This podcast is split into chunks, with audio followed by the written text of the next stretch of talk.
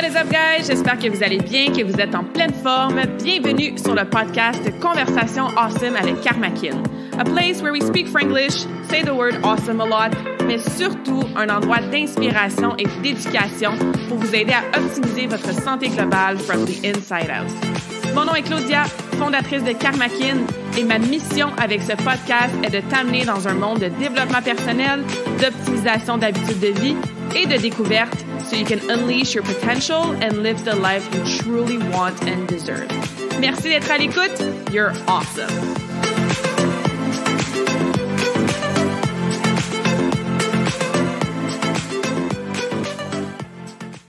What is up, beautiful souls? Uh, welcome to this awesome conversation. Bienvenue sur le podcast. Uh, I got quite a treat for you today. J'ai une invitée super spéciale à vous présenter.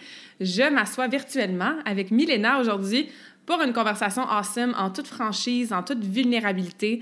Et ça m'a fait vraiment plaisir de la recevoir parce que Milena et moi, en fait, on a coaché le patient artistique euh, ensemble il y a de ça plusieurs années. C'était la chorégraphe euh, qui venait nous aider à faire les solos de nos élèves. Euh, c'est ça pendant, comme je disais, plusieurs années. Puis je l'ai toujours admirée par sa force de caractère, sa présence, son authenticité sa personnalité très, très lumineuse. Euh, on riait souvent parce que quand on disait à nos élèves que Milena s'en venait faire les chorégraphies, ben les kids, y avaient peur, là, parce que, oh my God, Mill was coming to the rink, puis ils savaient qu'ils devaient être sur leur best behavior, puis de l'écouter, puis it was such a big deal. Fait que c'est quelqu'un euh, qui, grâce à tout ça, que j'ai toujours vraiment admiré. Puis, elle a fait un méga changement de carrière euh, dans les dernières années qui a amené son lot de changements, d'ajustements, de péripéties au niveau de sa santé mentale, de réalisation, de work, comme j'aime beaucoup jaser sur le podcast parce que je trouve que c'est tellement important et pertinent de jaser de tout ça, puis de pas avoir peur d'en parler, puis de comprendre qu'on n'est pas toute seule à vivre toutes sortes d'affaires vraiment déstabilisantes, puis difficiles, puis challengeantes, surtout quand on fait des gros changements de vie comme ça. So I'm super grateful that I had this conversation with her. Euh, la conversation est en anglais, c'est pour ça que je parle en franglish depuis le début de l'intro. Mais Milena est comme moi, euh, super bilingual. She does the franglish euh, comme elle, aime dire. Fait que si jamais vous avez des questions du feedback ou des commentaires pour moi ou pour elle, vous pouvez le faire certainement en anglais ou en français ou en franglais. Mais bref, sans plus tarder, je vous laisse à la conversation awesome qu'on a eue aujourd'hui. Écoutez attentivement, soyez inspirés par son histoire histoire et par the beautiful person that she is. All right, I'm super excited for today's guest, Milena. Welcome to this awesome conversation. Thank you so much for being here. Thank you for having me. I'm so delighted to be here. Yeah, I love having inspiring women on the podcast that they can share about their story, the good, the bad, everything in between. And I know that we're going to have a great conversation for our listeners. It's going to be very inspiring. So, again, thank you for being here. My pleasure. Our conversations are always interesting when they're not recorded. So I'm sure that this one will be just as interesting. That's usually how it happens with like my friends. I'm like, we should record this. Like somebody else should be listening to this conversation we're having right now. So I actually love using my platforms for that exact reason. Um, just to share, you know, the day to day struggles and the changes and the shenanigans of life so we can inspire other women to go through their journeys, um, whatever that looks like, with some tips and tools and just not feeling alone. So, yeah. Yeah, you know, I think sharing is a really big part of it. I think that oftentimes we feel like we're on a singular journey and what we're going through, no one else has ever gone through, and we're really on our own. And it's by kind of sharing that we're able to connect stories together and, and build a sense of community as well as you know we're embarking on our, our, our own health goals or uh, mental health goals or personal goals whatever they may be. So i think that's a really powerful thing. Mm-hmm, absolutely. And that's why i wanted to have you on you know like to give some context. We know each other from the skating world. Um, we coach some skaters together as well. And when Milena was coming to the rink, it was always like quote unquote a big deal, right? Because like the skaters were so excited, they were a little scared because you worked hard and you just showed like you just showed up at the ring in all of yourself, right? You're you're like the epiphany of like you do you boo and like with the haircut and the makeup and like the clothes and like your your strong personality, which I always really admired. But for some people, it was a little bit maybe intimidating or a little scary for some skaters. And same on social media, right? Like you had this amazing brand, and we'll talk about like the huge career shift that you went through in the last couple of years. Yeah. And we were just talking about that before we hit record. Like that's what we show to the outside world, you know, and that's part of our brand. And it's, you know, um, parts of our personalities that we want to put forward. And it depends on what we do as a living, like a skating coach or like a coach or, you know. Yeah. But I want to ask you, like, who are you behind all these Instagram stories and behind that makeup and like those haircuts and that strong personality? Who is Milena under all of these layers? That's something I'm still trying to figure out. Honestly, I think yeah. that it's a, a, real life journey to go through kind of different eras of yourself. And I can kind of pinpoint different times when I was a competitive athlete that I really identified and I really fit that mold. And then I was at university, so I was really a student. I was fitting that mold. Then I became a coach. And that's something that I'm always going to be extremely passionate about was coaching uh, athletes, uh, coaching skaters of all levels, doing choreography as well. So I really had a strong coaching choreography era, and I had a lot of goals during that time of how I wanted to show up at the rink and show up for people as well. And then the same thing with my uh, career, um, you know, transition, going into more of a business world, working in real estate the way I am currently, how I want to show up for my clients, and what kind of a broker I want to be. But at the end of the day, you know, these are all different identities. These are all different sides of yourself that you step in, into, um, depending on where you are. So I think that the best answer to your question actually is that I'm still figuring that out.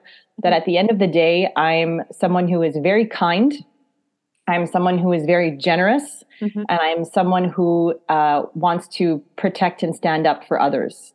Mm so that would be like the the core essence of who i am and the way that i express that or the way that i um, show up as being that in different facets depends on what i'm doing and where i'm at you know Mm-hmm, absolutely. These are all like hats that we put on, right? Like sister Claudia or like coach Claudia or like athlete Claudia, you know? And yeah. like it's figuring out who are we under like all these hats or these roles or these masks even that we wear yeah. that we were sometimes.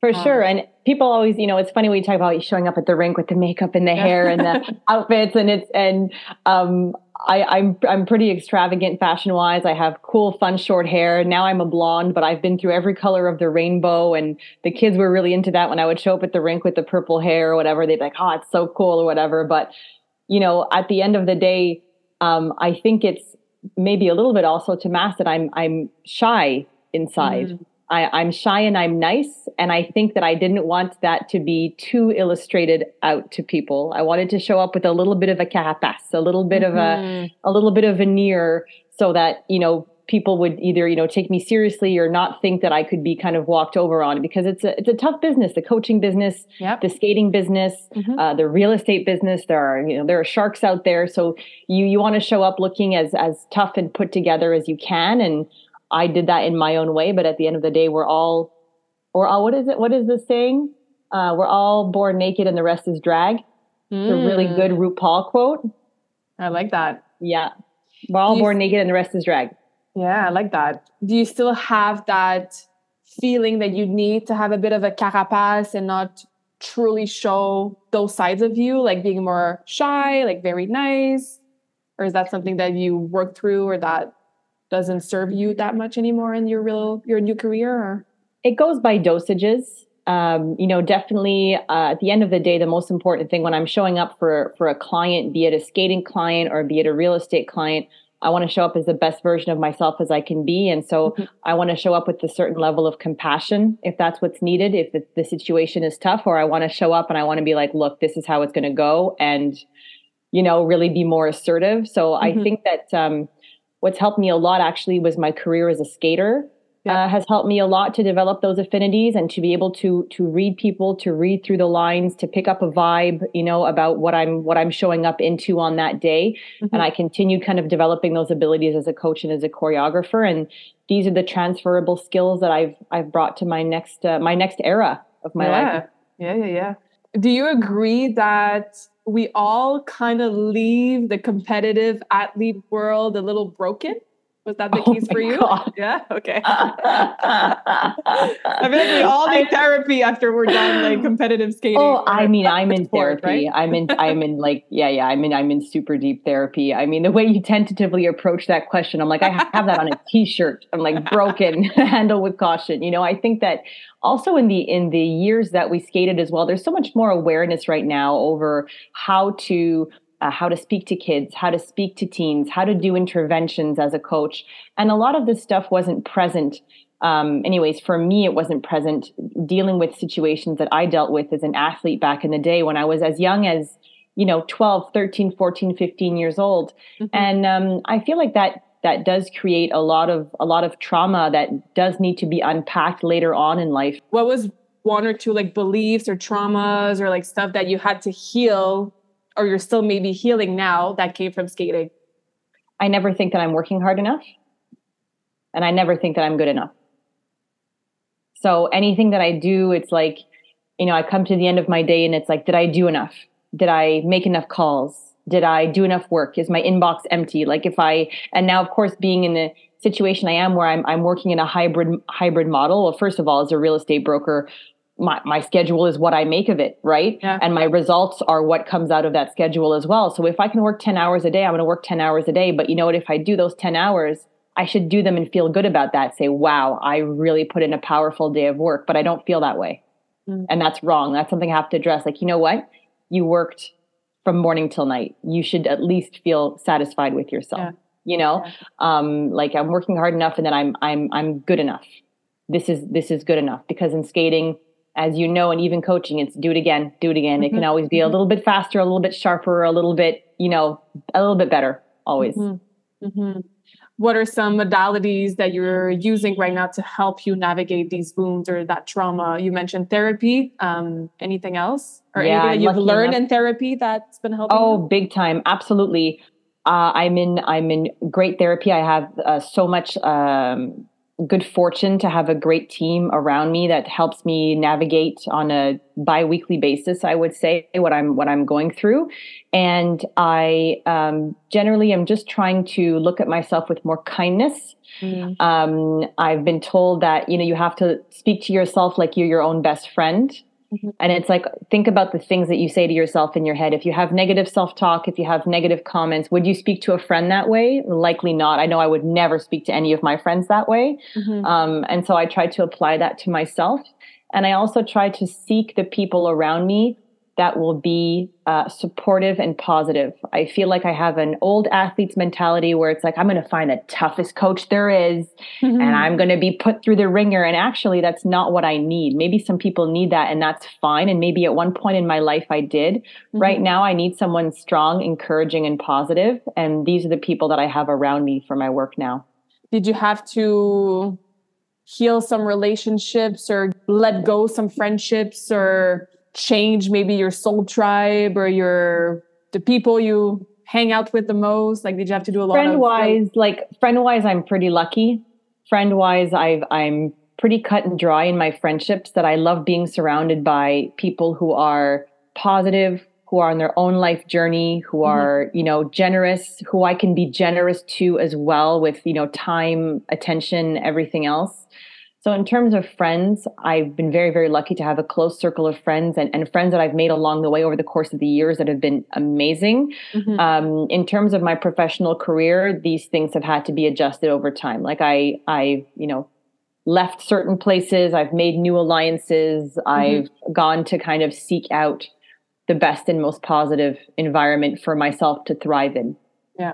It's so important to surround ourselves with people who inspire us or hold space yes. for us when we're not doing so good, you know, or yes. help us see a different perspective and like not being judgmental about where, what we're going through. So yes, yeah, yes, big time. What, the judgment is a big is a big thing, and coming from a sport that was a subjective sport as well, I'm sure that you've been through it as well, and it, it affects your mm-hmm. own judgment, and you have to kind of um, undo all of those bad habits. You would say right? Mm-hmm. to make to be making those judgments either about yourself or about others even. I know that i've had to work on that a lot. Mm-hmm. i feel like that's most of the healing journey is unlearning yes. everything that you learn in your childhood or like teenage years or like these experiences or these sports that were so meaningful to us you know? Unlearning the way we're programmed to relearn new beliefs you know new behaviors new habits to support our goals and like to make us feel a little better about ourselves yeah absolutely. At the end of the day you just need to be feeling good. Like just just feeling good is is a is a huge reward at the end of the day because when you don't feel good it takes up a lot of mental headspace. Mm-hmm. and at the end of the day like your life is only the present moment. The past doesn't belong to you anymore. The future hasn't happened yet. In the present moment you need to be feeling good about yourself and about what you're doing. Mm-hmm. what do you do on a day-to-day basis to help you feel good? So many things so I I've gotten into meditating in the mornings. Yes. Uh, like very early. So I do some really cool, like really weird tonal music. You know, it's kind of kind of sounds like whale calls, but it's like, okay. like one string, you know, and you just like listen to that for a while. So I do at least like a 10, 15 minutes of that in the mornings, um, sitting up on a chair. Uh, sometimes I burn the Palo Santo. Sometimes mm-hmm. I feel like I don't need it, but I just really focus myself on you know being grateful for a new day like starting with the gratitude gratitude for the new day gratitude for all the opportunities i have coming towards me saying some affirmations just really getting immediately into that positive headspace. Mm-hmm. because again i have one of those jobs where i could always be working. So as soon as my feet hit the floor my first instinct is i want to grab my cell phone. I want to look at all my emails. I want to look and see if there's anything has happened overnight somehow in real estate that i have missed. Yeah. and it's not it's not a good way to start the day. So now i just try to step into my meditation zone for 10 to 15 minutes. Um, that's something that I've found extremely helpful that I've added in for the in the past couple weeks. Um, I also journal a little bit after that meditation time, mm-hmm. uh, just to kind of close up if some if some topics have opened up in my in my brain or whatever. Just kind of get that out on paper, and then from there, it's all about like physical activity. I it sounds so silly, but you know, being in Montreal in the winter, it does get very cold, but I try to go outside, especially a day where I'm working from home and I'm just so zoned in on what I'm doing. It's like, okay, go outside for a couple minutes, even just go walk around the block and um, being able to go to the gym as well is a huge gift. So I, I took a break from the gym for a while. I was going through a little bit of a low phase. I was a bit feeling a bit lethargic and I got myself back into the gym and it makes an enormous, enormous difference to take that time from yourself, take that time away from the cell phone. Yeah. Um, and just really enjoy it. So now I say, oh, I get to go to the gym today. I don't have to go to the gym. I don't have to do anything really, right? Mm-hmm. Like mm-hmm. I decide, yeah. but I get to go to the gym today and I get to feel good in my body. And that's something that's made a huge difference as well. Mm-hmm. I love it.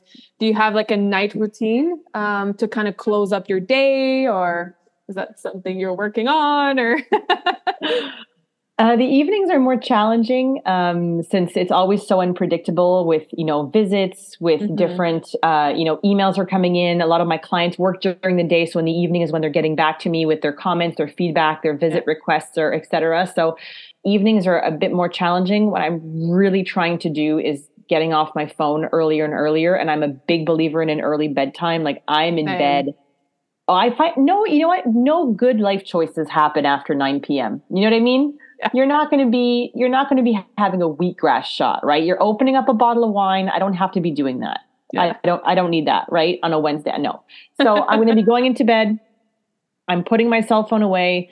Uh, I'm listening to some tonal music again to fall asleep, or I'm listening to some kind of a podcast. I mm-hmm. try to make time for that either as I'm going into sleep time or if I'm driving, because I do spend a lot of time in the car. And I found yeah. it's the best way to maximize my car time mm-hmm. has been to not use it as a wasted transport space, but use it as a productive learning space. Mm-hmm. I love that. What kind of podcast do you listen to that helps you I with like love your the Jordan Harbinger show? Mm-hmm. Um, I just find there's really interesting guests on uh, such a variety of topics, and it's always something that I maybe haven't thought about before. They talk about different things that are happening in the world, or people that have these amazing careers, and it's great because I feel like it's entertains me big time, but it also provides such high value. Mm-hmm. So that's a podcast that I often turn to. Yeah, I love podcasts too. Like I listen to them on my walks, you know, at the gym sometimes if I'm not craving to listen to like some music and stuff, yeah. uh, driving. Um, it's a good way to feed your mind of positive things.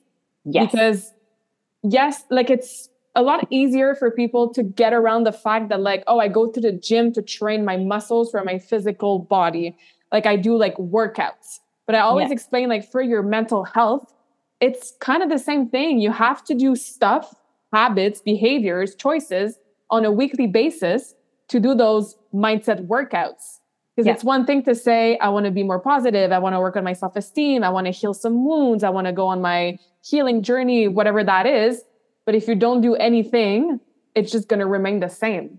Yeah. Right. So listening to podcasts, having your morning meditation, journaling, using affirmations, those are like the exercises for the mindset workouts, just like you would do squats and bent over rows and chin ups and bench press for your physical body. So, yeah. No, your brain is a muscle. Yeah. yeah. Your brain is a muscle, absolutely. And you can, you need to be able to, to start working on training it in the right direction um, it's something that I never thought about for many years. And as I was barreling through my 30s, I started to kind of feel a little bit less great about myself and a little bit less great about my choices and um, you know went down a bit of a, of a darker road there and so getting back on track has has meant you know using your brain as a muscle and getting in those positive mindset activities regularly mm-hmm was that lacking for you as a skater back in the day when you were like yeah it didn't i mean didn't exist really back yeah. in the day like i i worked with you know like a sports psychologist here and there but it wasn't something that was part of a usual tr- like a regular training regimen yeah. um and it's definitely something I think that is starting just from what I've seen at the different skating schools that I'm still involved with. It's starting to become absolutely part of the training, just like your on ice time, your off ice time, your ballet. Mm-hmm. Um, it's really being incorporated. And I think, I hope it's going to uh, produce a generation of much better adjusted young adults. Yes, who will need less therapy. yes. but yeah, like I stopped skating when I was 18. And then when I was 29, I did like a comeback. So I like I retrained for six months, you know, bought myself new skates, had my dress, made myself a solo and did, did two competitions. And because I have like an ongoing on and off hip injury, I couldn't skate as much. I couldn't train as much. And I remember I put so much time into my mental prep and I skated, I want to say like max four hours a week, which is nothing compared to when yeah. I was 16, By 17, week. 18, right? Yeah. yeah. Um, and back in the day, it was like 90% training and off ice and 10% for everything else the nutrition, the mindset, the recovery.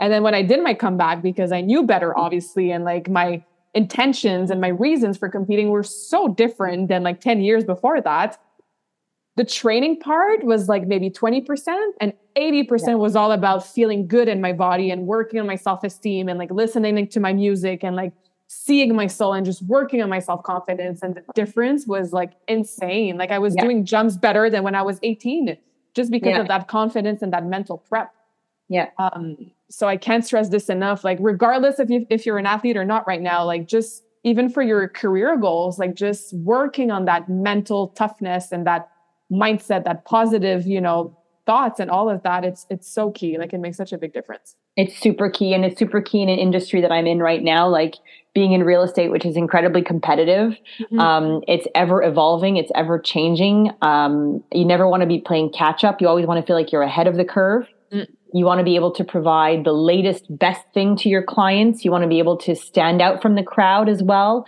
which is very important because again there's so much competition. Yeah. um, that the, the, the mindset is incredibly key if you want to not just th- like survive in the business but thrive in the business as well.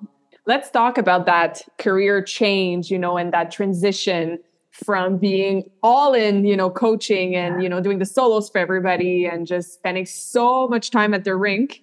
And yeah. then now, you know, being in real estate, which, yes, like you said, there's some transfer, that's a hard word to say, transferable skills. Yeah, you got uh, it. um, what were the first signs or like downloads or maybe intuition hits that, like, huh, maybe I need a change, or maybe I don't really want to stay this involved in skating for the rest of my life? Like, what were the first hints, you know, that you crave that change? It's hard because skating has always been the passion of my life and the, the love of my life, really. And I, I can still say, like, to this day, there's I'm so interested in skating. Like they they live stream the competitions. Like I just watched novice nationals. You know what I mean? Like I I watch everything and I enjoy it. Yeah. Um and and I just find it so interesting and it's been like that for me since I started skating. When I started skating, my mom had immigrant parents and when she was young, they didn't speak the language. They were still getting acclimated to being in Canada. My, my mom didn't have so many activities. So my mom had my sister and I, she was like, you guys are going to do everything. And she put us in every possible sport activity, you know, uh, music, all the rest of it. And for me, it's like the moment I got on those skates, it was like, this is different than anything. Like this is it for me. Mm. Like it was like, it was clear. It's like, I quit everything that's not this, you know? Oh, I just um, got goosebumps. I, uh, I went all, I was all in. And I felt like when my skating career kind of unceremoniously ended, um, when I was like 21, it really surprised me. And although I was in school and although there was a plan B, it wasn't a real plan B. Like I wanted, I still had so much I thought to give to skating, mm-hmm. um, which is why I kind of fell into coaching a little bit by accident. Like it was, I was able to be at the rink and I felt like I was able to give back. And I really like feeling useful for people. Mm. So I really enjoyed being able to be the person who could come in and give that magic touch. Like, I'm going to help you yeah. be better and we're going to work on this and, and be that driving force. And I was that driving force for many, many years. Mm-hmm. Um, I just found that I felt a little bit stuck at the rink at a certain point. Like I was a very young coach. Like I was still in university when I started coaching. I was like 21, 22. After kind of so many years, I felt a bit stuck. I felt like I was spending a lot of time in the car. I felt like I was also getting frustrated by things that were out of my control. Like if I had like a really good skater that that quit skating, it would absolutely kill me inside. Even though it's like, oh, you don't want to skate anymore, that's okay. You're passing on the next phase of your life. Like it would kill me. Mm. You know, it's ça venait me chercher. You know, as they yeah. say. And I didn't want my job to affect me in that way. Like I wanted to find something that I could have a little bit more distance with Right. Uh, be very involved because I'm a very involved person. Say I, am all in with anything that I do, mm-hmm. but something that was maybe a little bit less emotional, right? Because the choreography aspect, you're literally like, I'm creating this for you, you know. Yeah. So it, it is it is a bit draining, and you know, looking down the line of, oh my gosh, am I going to be able to make it? am i going to be able to keep up this pace of work this quality of work and this you know this intensity for the rest of my life question mark question mark you know? So i think that i just had like a, a little bit of that kind of a feeling and also the feeling of not a lot of my friends still have that kind of a job. A lot of my friends coached and coached at a very high level. Mm-hmm. um, but i felt like people were kind of moving on with their lives and that i wasn't and it's funny how when I made the decision to step away and to step into real estate, which was a huge interest of mine already for many, many years and always intrigued me. And I always thought, I wonder if I could be good enough, you know, to be a real estate broker. A lot of my old traumas started to come to the surface. It's like as I wasn't at the rink every day, kind of battling it out it started kind of coming up like oh you went through this in the past so i really see my my time as a coach and a choreographer as being there for other people and giving so much to other people, but at the same time, it was healing a little bit of a part of me as well. So, yeah, that's beautiful. What do you miss the most about being so involved in skating? I miss everything about it. To be very honest, I miss everything about it. I miss I, I, still do some choreography. So what's really, really great about the job I currently have is that I have the flexibility to say, you know, Tuesday from 11 till 1, yeah. I can be at the rink, you know? Mm-hmm. So I, I, and, and it's turned it into a, I get to go to the rink. Yeah. And it, it's always fun and it's always exhilarating and it's always the experience I'm looking for because I'm not doing it for 10 hours a day. I'm mm-hmm. doing it for two hours a week yeah. for example you know? So um, that that really makes a, a huge huge difference. Mm-hmm.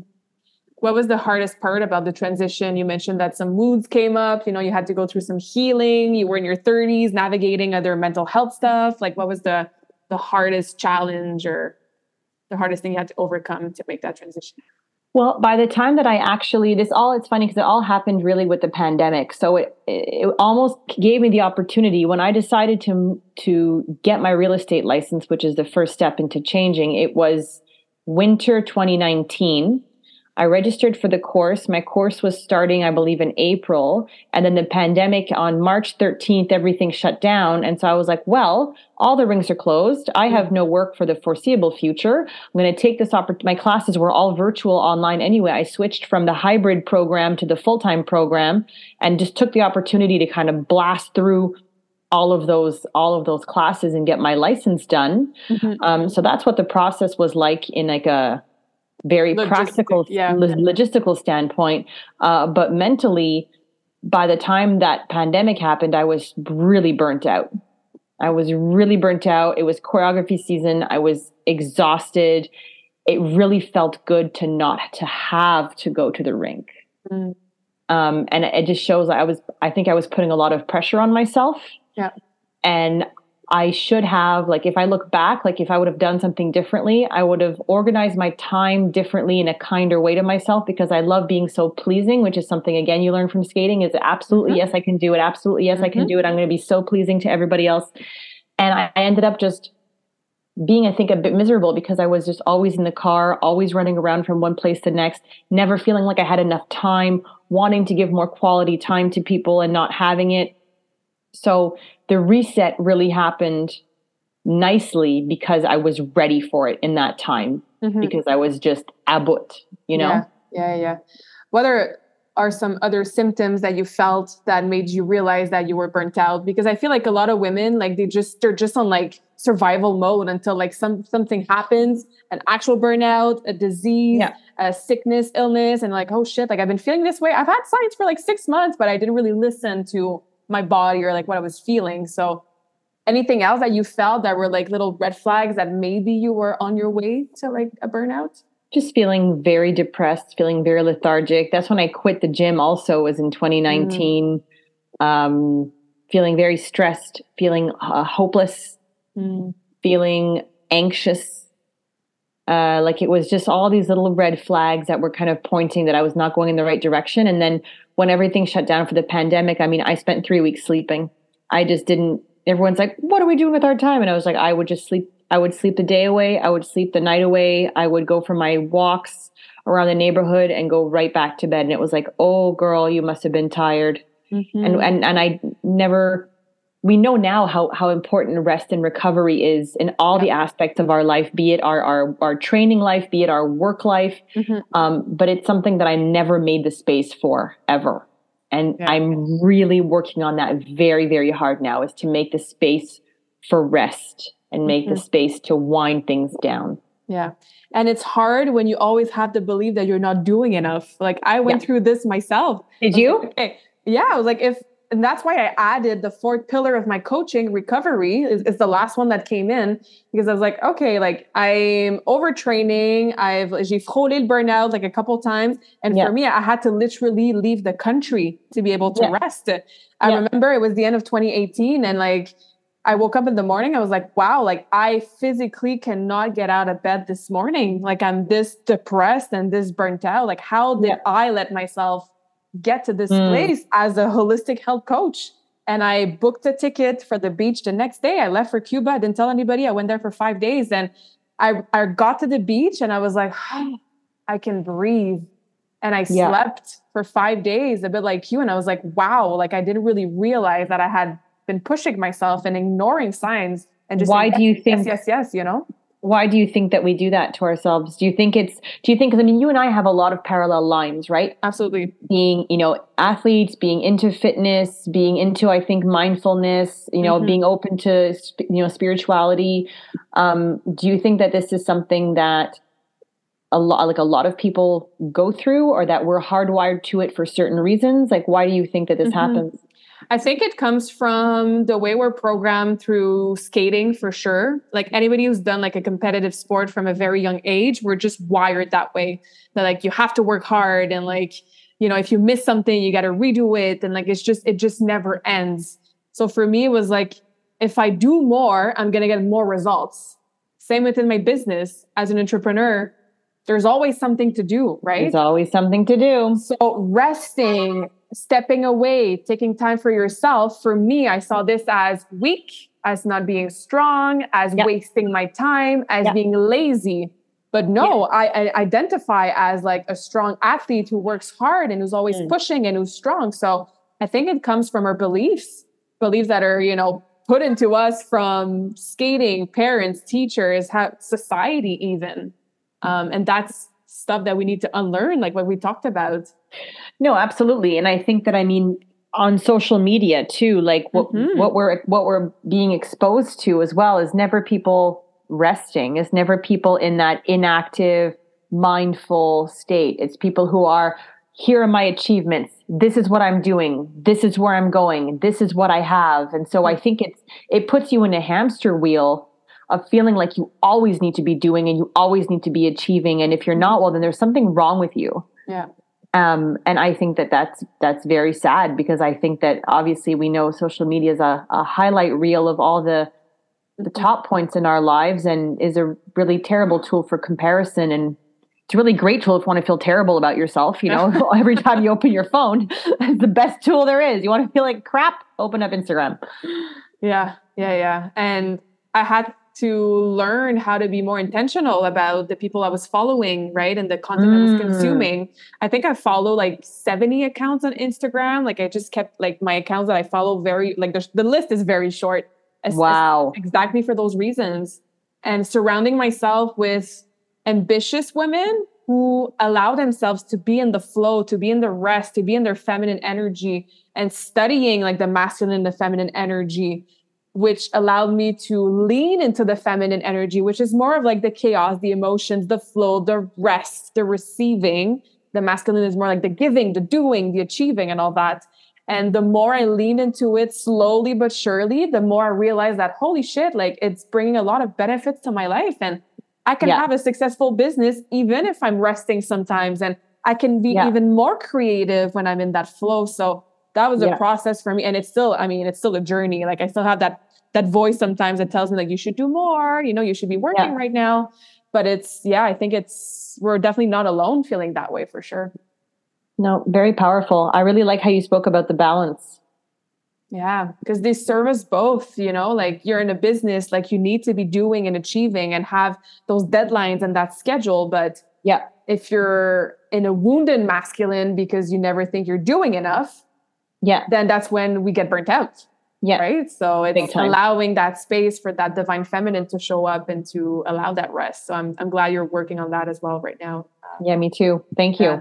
I think we're seeing it a little more on social media as well. It, it always, you know, depends who you're following. Um, but I'm seeing yeah. more and more women, especially speaking about that, you know, like the the hustle and the grind and the we'll sleep when we're dead it's kind of thing. so glamorized. It's so yeah. glamorized. And honestly, it's it's such crap. Yeah. It's such crap yeah. more and more women are speaking about like no there's another way to be more fulfilled than to go back to your point like just to feel good in the moment yeah. um with that that rest and that flow. So but it's it's it's not easy. It's not no. a, it's not an easy thing to unlearn for sure. Yeah big time. What else are you working on right now in terms of like mental health? Like you mentioned social media comparison you know that not doing enough. Is there anything else that you're struggling with or working on right now? That's been. Uh, it's an ongoing journey for me, honestly. I can for say that anybody, I had, right? For anybody, um, I had my my my burnout or whatever, my my big mm-hmm. mental health crisis in December 2019, and from there I decided to kind of change my life around and, and put things back together. Since then, it's been uh, therapy, it's been nature therapy, it's been you know meditations, affirmations, journaling, as I've discussed. Mm-hmm trying to do time blocking as well. If you talk to anybody in real estate, it's all about time blocking. You have time block your schedule with your calls and blah blah. Yeah. But you also need to time block your rest. And actually, what is yeah. suggested is that you you time block your rest first. Mm. You plan your vacations in the year first, and then mm-hmm. from there, everything else fits into a schedule. Because if you don't do that first, very difficult once you're in the swing of the action to be doing that. So that's mm-hmm. something I really have to work on is saying, this is as important as putting my block of you know, p- calling my prospective clients or doing my follow ups or doing my paperwork or doing whatever it is else. This Yeah. is as important as doing that. Mhm. So that's really what I'm working on right now, Mhm. um, as well as just really trying, I said, to reprogram my brain into yes, you are doing enough.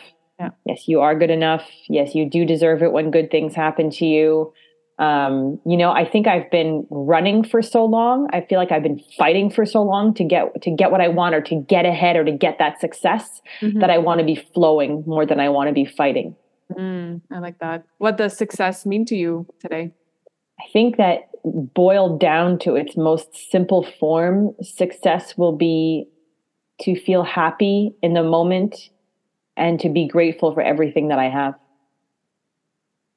That's that's success to me. Like I, I can't associate it like it's always like I want to be I want to serve others. I want to be useful to others. I love being that person who can come in like that magical choreographer who's going to ride in on her Fiat and be like, "Today you're a firebird." You know, sometimes it's that energy, or sometimes it's the energy of showing up to see a, a couple that's in the middle of a really acrimonious divorce and being the person who can communicate to everyone, to find common ground, to mediate, to get a property sold. Um, that's a huge success as well. But in its in its simplest forms, it's gratitude for everything that I have Mhm. and feeling hopeful for the future. That's success. hmm And are you successful right now? Per your Almost. definition, Almost. what do you feel is missing for you to be uh, 100% yes? I'm my positive the bad voice sneaks in a little bit here and there still. Mhm. So the good voice has to it is really taking over. It's, Yeah. I'm really working very hard on this right now, but to really feel it, Mhm. I'm going to need to be in that positive mindset really I'm going to say 90% of the time because there's a little 10% there that you just can't expect. You can't Yeah. you can't expect to be 100, you know, but you do want it to be more than less. Yeah, absolutely. What's the biggest lesson that real estate has taught you since you started? Oh my God, there are so many. This has been, this could be a whole separate podcast because this industry is so interesting. It's, it's as much as it, it's what I, I thought it was going to be, as much as it's as it's different. It's so similar to skating. I, I, I call it skating with houses because it's very similar in the terms of project management, you know, managing clients' expectations, um, delivering deliverables on time, being organized, being a good communicator.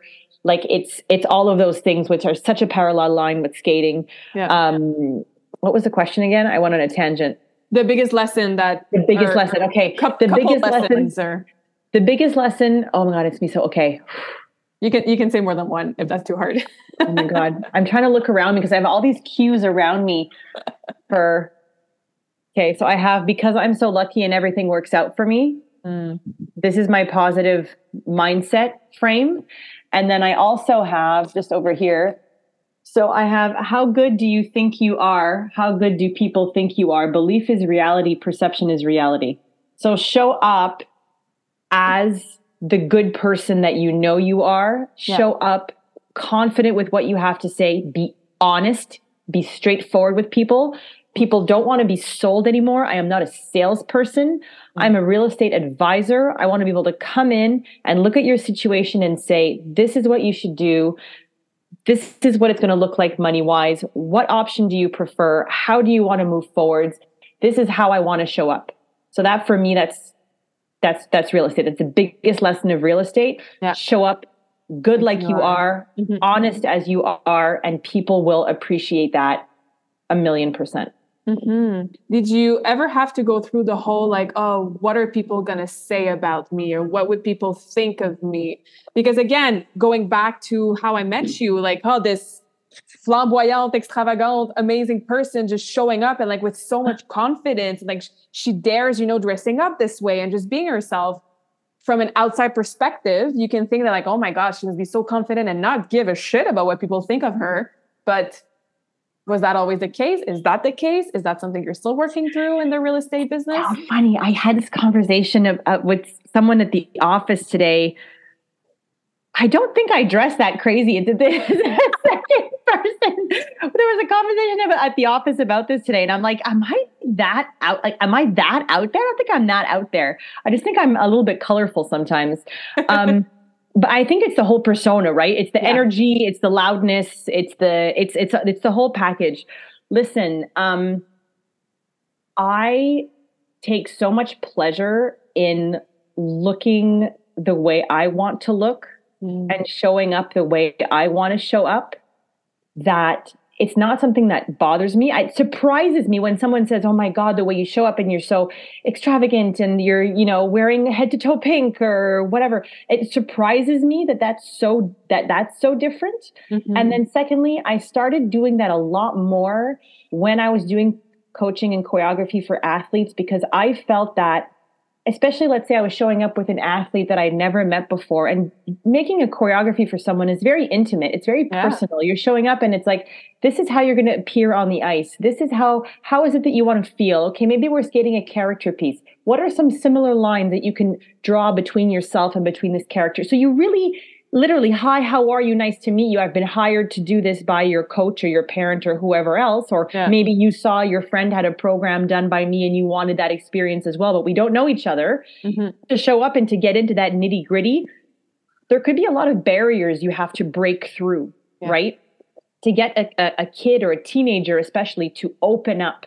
Mm-hmm. Um, or to be expressive or to even communicate with you with how they're feeling is a huge yeah. challenge. Yeah. So my strategy was showing up loud and proud, totally authentic, mm-hmm. totally myself, so that the kid would kind of look at me and say, if she can be like that, which is out there, yeah. I can be a little bit more out there. I can be, mm-hmm. I can take a bit more space, or I can express myself more, or I can show up more, or I can be more out there myself because I'll never be as wacko as she is because she's wearing head to toe orange and singing a song, you know, running around the arena. That means I can maybe smile a bit more today. And that means I can tell her, you know, what I like and what I don't like. So it was kind of my way of empowering others was to give myself permission to be completely and totally 100% myself. Yeah, I love that it's such a like a role model almost like a like a permission as well yes you know? that, that's it's a permission that, that's a word that it's a permission it's mm-hmm. absolutely mm-hmm. a permission and if i can if i can allow myself to be here you can allow yourself to be anywhere that you need to be and also mm-hmm. that that's a safe space with me that yeah. when i'm there you can be exactly as you need to be and you're mm-hmm. not going to get any pushback because i can see that authenticity and i want you to nurture that authenticity as well yeah yeah and like this sport being so judgmental, right? So just yes. having the permission to show up as the whole you yes. is so key, especially like you said for teenagers. So I love especially that. for teenagers. Yeah, big challenging time in life, and and you know subjective sport that is you know judged down to the last you know millimeter. Mm-hmm. Um, I think it's really important that that authenticity shines through, and I think it's a great lesson also for after skating. Right, once you're yeah. done skating, you'll you'll keep those life lessons with you. Mm-hmm, absolutely. Um, I'm curious about your creativity because that's something that was put forward so much, you know, doing solos for everybody. And how do you fulfill that side of you in real estate, that creative side of you? That's a super good question, Claudia. Um, real estate is very creative. Real estate is very, very creative. As much as it, as, as it is, uh, you know, facts, figures, stats. Mm-hmm as much as it's always about the story. Yep. So whenever I'm making a program, it's telling a story. It's telling a story of a character or of an athlete or of a music. In real estate, it's like, what's the story of this house? Mm. How how are we going to get people to connect with how it's going to feel like living here? What is it, you know, what does it mean to be part of this community? How, you know, like just the way like a, even it sounds so silly, but the way a listing is put together, what is that what is the energy that's coming off of this place? And i think that i can tap into that with humans and i can tap into that with properties as well because it is something that is you can feel it like it's intangible but you can totally feel it. So mm-hmm. um, i definitely you know use my social media for real estate. That's very creative. The way i put my listings together is very creative. The way i do my videos is very creative. Even the way like that i show what my work is to my clients is is very creative. I still feel like i'm in a quite creative domain honestly. Um, but for sure, I enjoy still being on the ice every now and again to yeah. kind of get the whole get it get it physically out. You know? Yeah. Oh, that's very interesting because obviously me not knowing anything really about real estate, um, I would not picture it to be creative in that in those ways, but yeah, oh, no, for sure. Like it's very it like like creative and strategic at the same time. You know, mm-hmm. it's like okay, this this property is going for sale. How are we going to how are we going to price it? When is it going on the market? What kind yeah. of pictures are we going to use? What kind of a what is the message I am? You know, okay, this is the kind of property I'm selling. Who is buying this property? Okay, mm-hmm. so I'm going to make all of my ads and all of my posts and all of my texts to really hone in on, on these specific types of people, which is this is who's going to buy this house, yeah. and this is how I'm going to get them to buy this house you know? I so yeah so it's just it's it's all recycling right? It's creativity in a different way in a different space. Mm-hmm. do you and maybe you don't have that the answer to that question right now but do you see yourself staying in that real estate world for yes. very long? Yeah? I love it. Good. I love it. It's it's challenging. I'm still getting used to it. I'm actually just next week celebrating my two year anniversary Congrats. Thank you. I made it. I made it. um, not easy, yeah. but um, but I really do love it. And I really, really love the people. I was nervous about, you know, how skating is such a family. You have your yeah, community. You know everybody. Yeah. You know everybody. Like there's kind of a safety blanket there. And I was really nervous about what kinds of people am I going to meet? What kind of colleagues am I going to have? What kind mm-hmm. of collaborators am I going to have? And I have met some wonderful, wonderful people and even clients. I was nervous about the clients, right? Because in skating, it's a certain type of client. You're used yeah. to a certain in real estate, I'm like, I'm going to be working with the general public. What kind of what kind of people will come out of the woodwork to work with me? and I have made some unbelievable connections with people that I otherwise would not have met.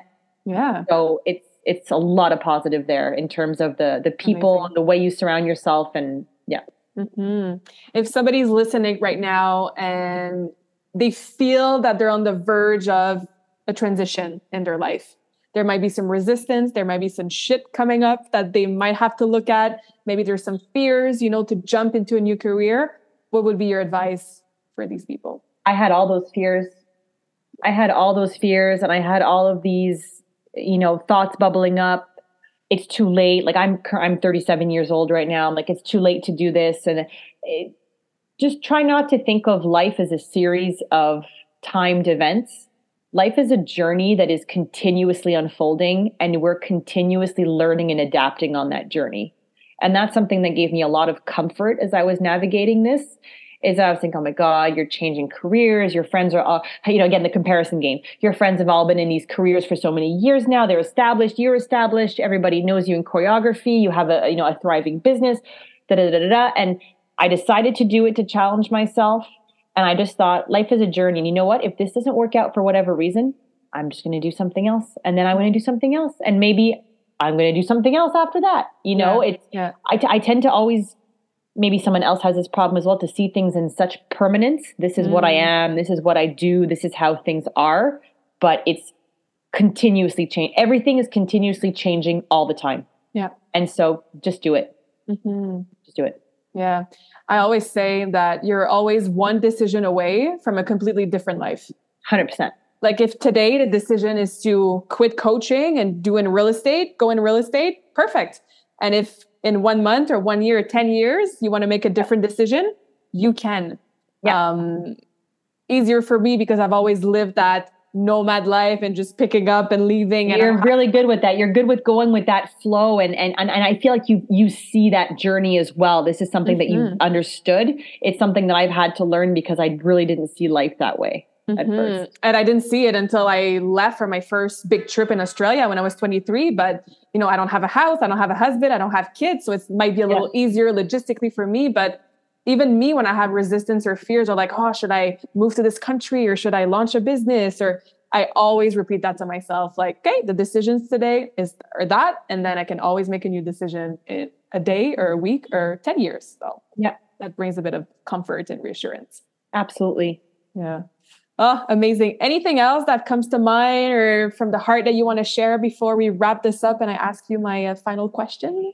Oh my gosh. Um, I just know, I just feel very grateful that you thought of me for this conversation today because uh, it was really thought provoking and um, really brought up a lot of um, a lot of interesting tidbits there that I'll be looking forward to listening back on and, and reflecting on as well as I, I continue my journey. So just thank you so much for thinking of me, for having me on here for this awesome conversation.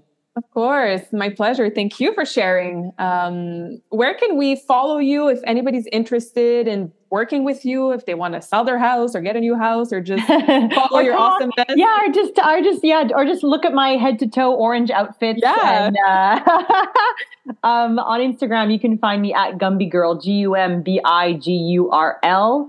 And on Facebook, add me as a Facebook friend. My, fr- my name is Milena Todaro, and I'd be happy to be your friend.